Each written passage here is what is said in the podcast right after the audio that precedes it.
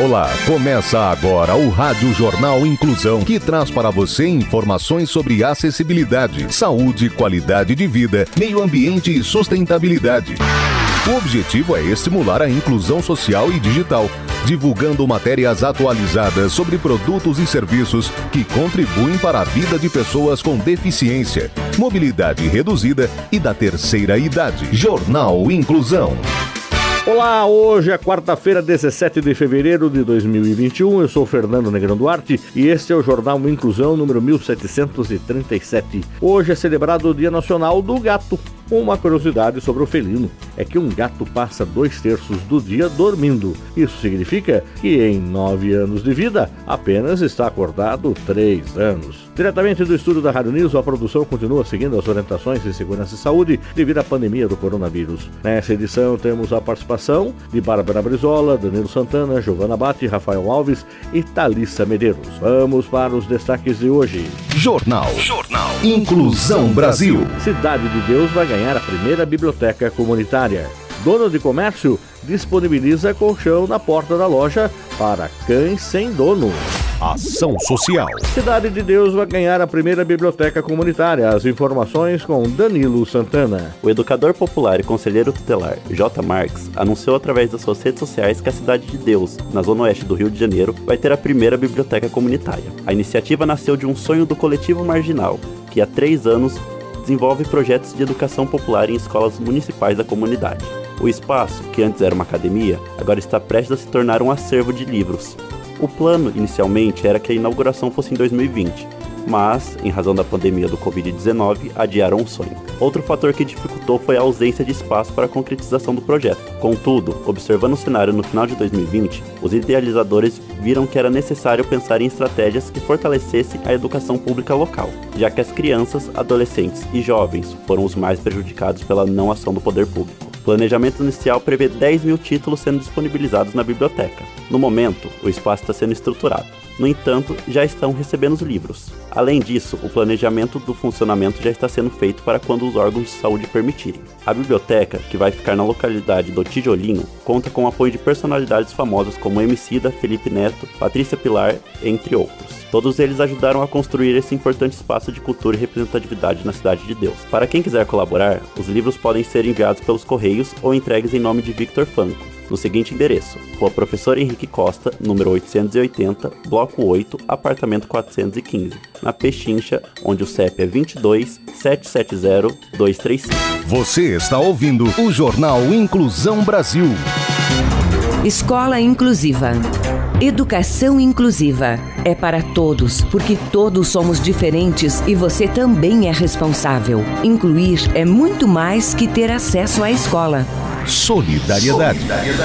Dono de comércio disponibiliza colchão na porta da loja para cães sem dono dormirem. As informações com Thalissa Medeiros. O dono de um comércio localizado em Istambul, na Turquia, se comoveu ao ver dois cachorros dormindo no chão em frente à sua loja. Após ver esta cena, todo dia ele coloca um colchão na porta da loja de imóveis para os dois cachorrinhos sem dono dormirem confortavelmente e não ficarem no cimento frio. A cena foi descoberta por um médico que passou pela loja num dia frio e chuvoso viu os cãezinhos dormindo no colchão, fotografou e postou nas redes sociais para agradecer o dono da loja. Se for inverno, a loja oferece a cama todos os dias. Se for verão, eles dão sombra e água. A loja está localizada em uma área rica da cidade e todo mundo dá comida ou água aos cães e gatos locais, mas ninguém fornecia cama de qualidade para eles.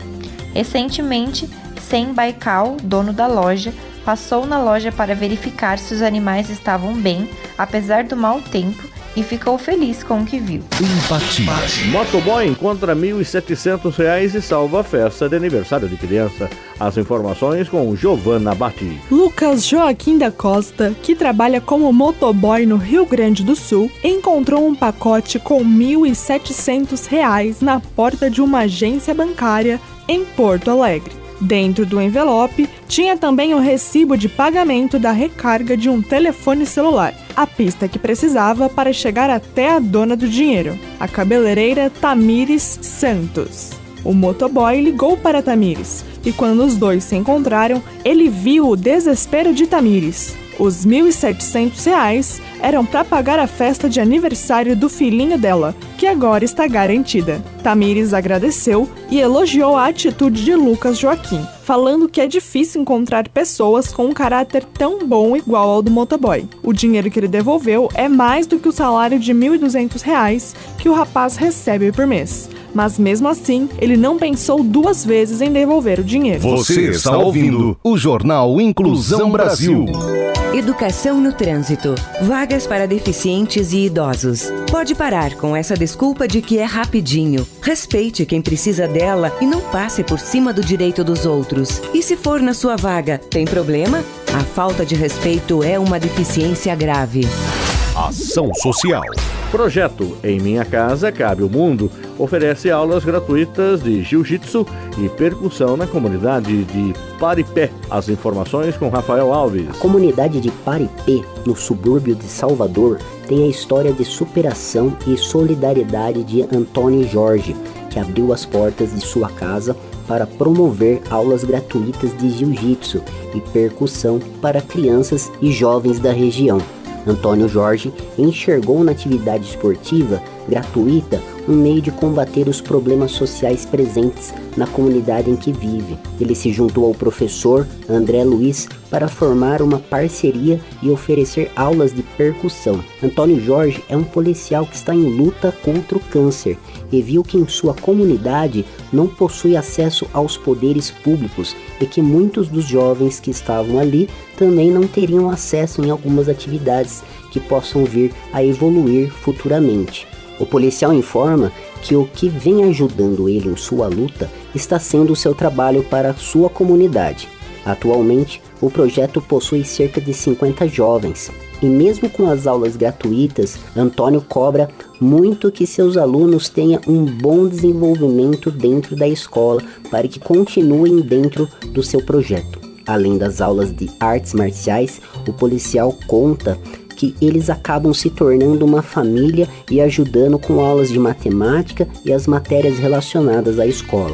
Educação. Alunos da Uniso são finalistas em prêmio de inovação. Repórter Bárbara Brizola. Os nossos egressos do curso de Educação Física, Guilherme Biluc e Felipe Monteiro, são finalistas do segundo prêmio e Fórum São Paulo de Inovação Tecnológica no Esporte, Saúde, Lazer e Construção, no segmento esportivo. Esta é a segunda edição do prêmio focada em startups, que conta com o apoio de inúmeras secretarias municipais e estaduais de São Paulo e da ISPO, a maior feira mundial de artigos esportivos e roupas esportivas. Ao todo, o evento recebe mais de 2.800 expositores internacionais, que apresentam os produtos mais recentes para cerca de 85 mil visitantes de 120 países. A Player Fit, desenvolvida pelos ex-alunos, é um projeto que visa maximizar o desempenho de atletas e esportes eletrônicos, por meio de metodologias de treinamentos físicos, cientificamente comprovados em eficiência. Os idealistas contam que 2020 foi um ano de atuação muito conturbado para os profissionais de educação física.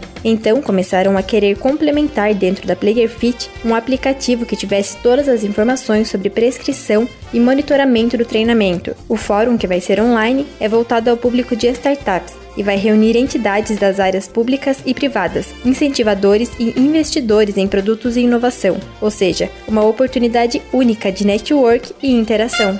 Jornal Inclusão Brasil.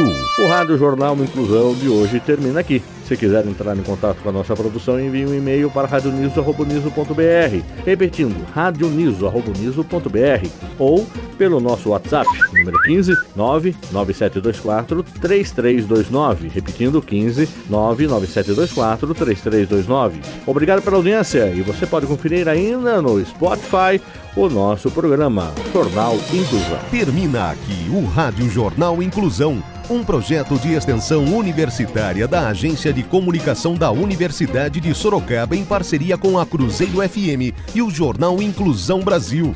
Apoio da fisioterapeuta Dariene Rodrigues. Jornalista responsável e apresentador, professor Fernando Negrão Duarte Reportagens Agência de Comunicação da Uniso. Gravado no Laboratório de Comunicação da Universidade de Sorocaba, com técnica de Douglas Vale. Tenha um bom dia e até a próxima edição. Em instantes, você acompanha o Jornal da Cruzeiro.